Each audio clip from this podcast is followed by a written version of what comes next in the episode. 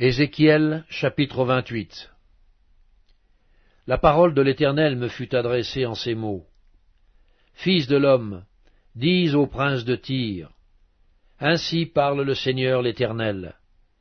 Ton cœur s'est élevé, et tu as dit, Je suis Dieu, je suis assis sur le siège de Dieu au sein des mers.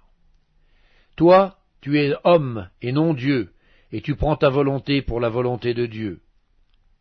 Voici, tu es plus sage que Daniel. Rien de secret n'est caché pour toi. Par ta sagesse et par ton intelligence, tu t'es acquis des richesses. Tu as amassé de l'or et de l'argent dans tes trésors. Par ta grande sagesse et par ton commerce, tu as accru tes richesses. Et par tes richesses ton cœur s'est élevé. C'est pourquoi ainsi parle le Seigneur l'Éternel.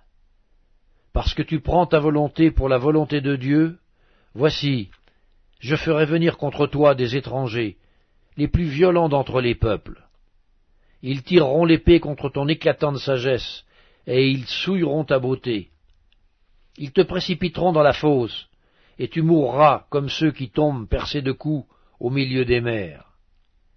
En face de ton meurtrier, diras-tu, Je suis Dieu? Tu seras homme et non Dieu, sous la main de celui qui te tuera tu mourras de la mort des incirconcis par la main des étrangers. Car moi j'ai parlé, dit le Seigneur l'Éternel. La parole de l'Éternel me fut adressée en ces mots. Fils de l'homme, prononce une complainte sur le roi de Tyr. Tu lui diras, Ainsi parle le Seigneur l'Éternel. Tu mettais le sceau à la perfection, tu étais plein de sagesse, parfaite en beauté. Tu étais en Éden, le jardin de Dieu. Tu étais couvert de toute espèce de pierres précieuses, de sardoines, de topazes, de diamants, de chrysolites, d'onyx, de jaspe, de saphir, d'escarboucles, d'émeraude et d'or.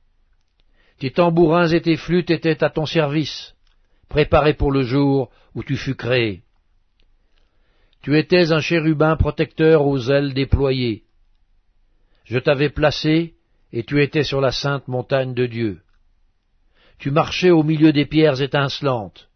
Tu as été intègre dans tes voies depuis le jour où tu fus créé, jusqu'à celui où l'iniquité a été trouvée chez toi. Par la grandeur de ton commerce, tu as été rempli de violence et tu as péché.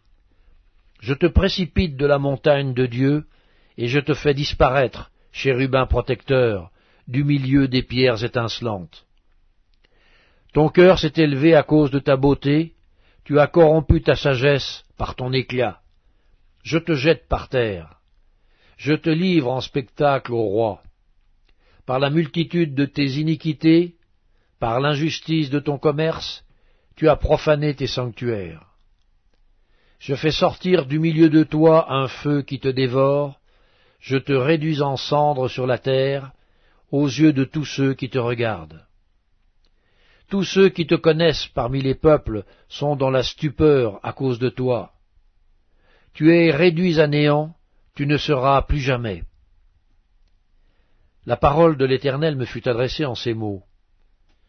Fils de l'homme, tourne ta face vers Sidon et prophétise contre elle.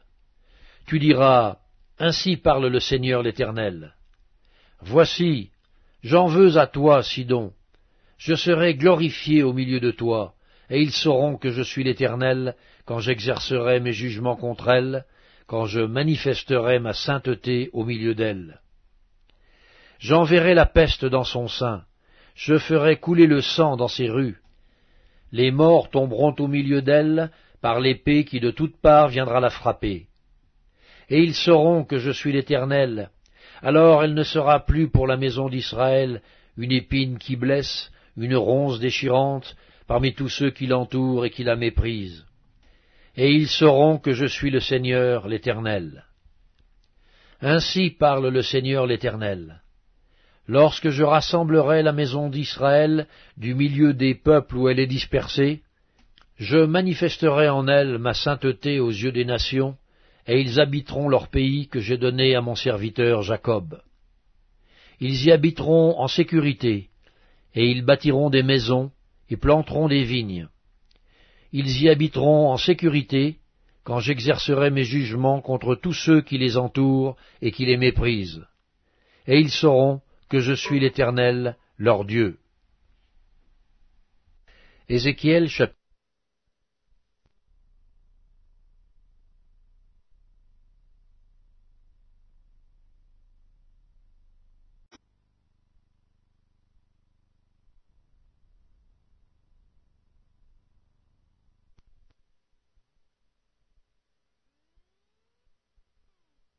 Ézéchiel chapitre 29 La dixième année, le douzième jour du douzième mois, la parole de l'Éternel me fut adressée en ces mots.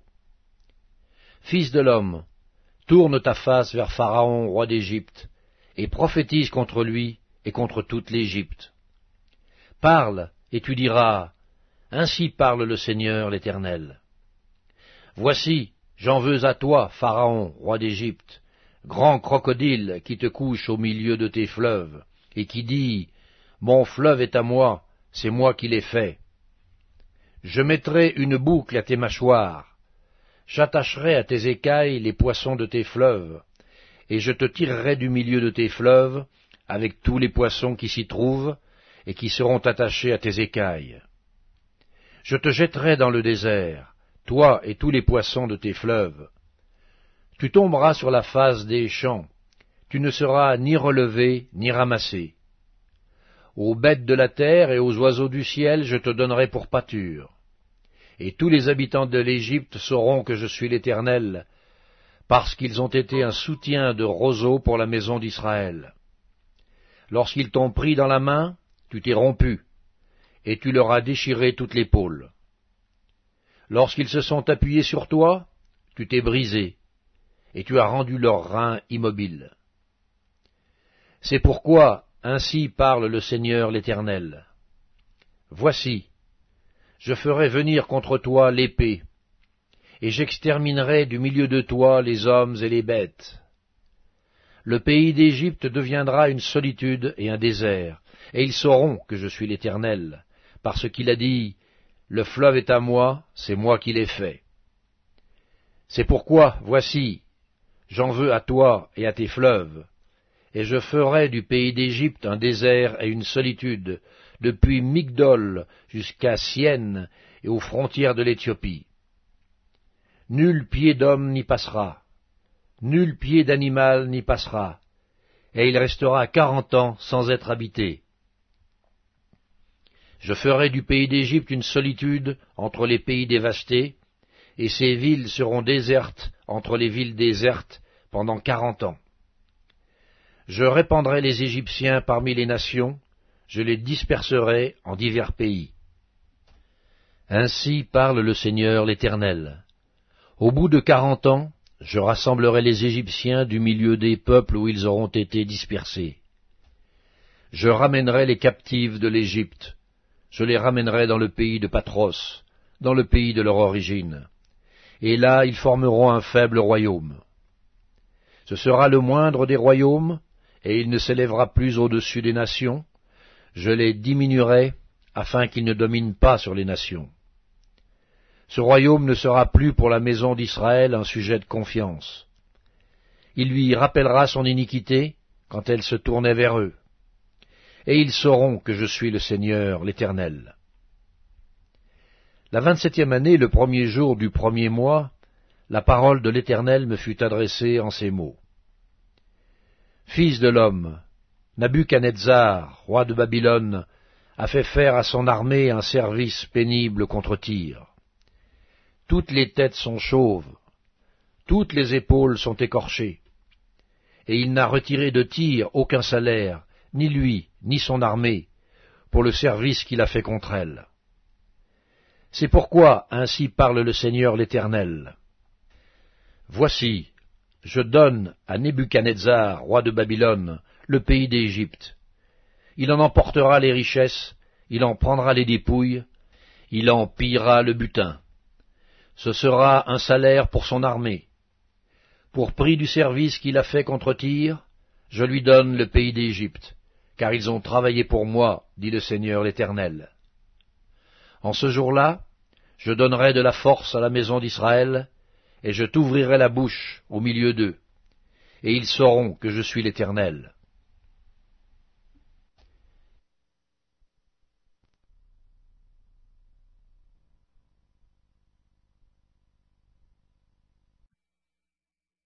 Épître aux Hébreux, chapitre 8 Le point capital de ce qui vient d'être dit, c'est que nous avons un tel souverain sacrificateur, qui s'est assis à la droite du trône de la majesté divine dans les cieux, comme ministre du sanctuaire et du véritable tabernacle, qui a été dressé par le Seigneur et non par un homme. Tout souverain sacrificateur est établi pour présenter des offrandes et des sacrifices d'où il est nécessaire que celui-ci ait aussi quelque chose à présenter. S'il était sur la terre, il ne serait pas même sacrificateur, puisque là sont ceux qui présentent les offrandes selon la loi, lesquels célèbrent un culte, image et ombre des choses célestes, selon que Moïse en fut divinement averti lorsqu'il allait construire le tabernacle. Aie soin, lui fut-il dit, de faire tout d'après le modèle qui t'a été montré sur la montagne. Mais maintenant, il a obtenu un ministère d'autant supérieur qu'il est le médiateur d'une alliance plus excellente, qui a été établie sur des meilleures promesses. En effet, si la première alliance avait été sans défaut, il n'aurait pas été question de la remplacer par une seconde.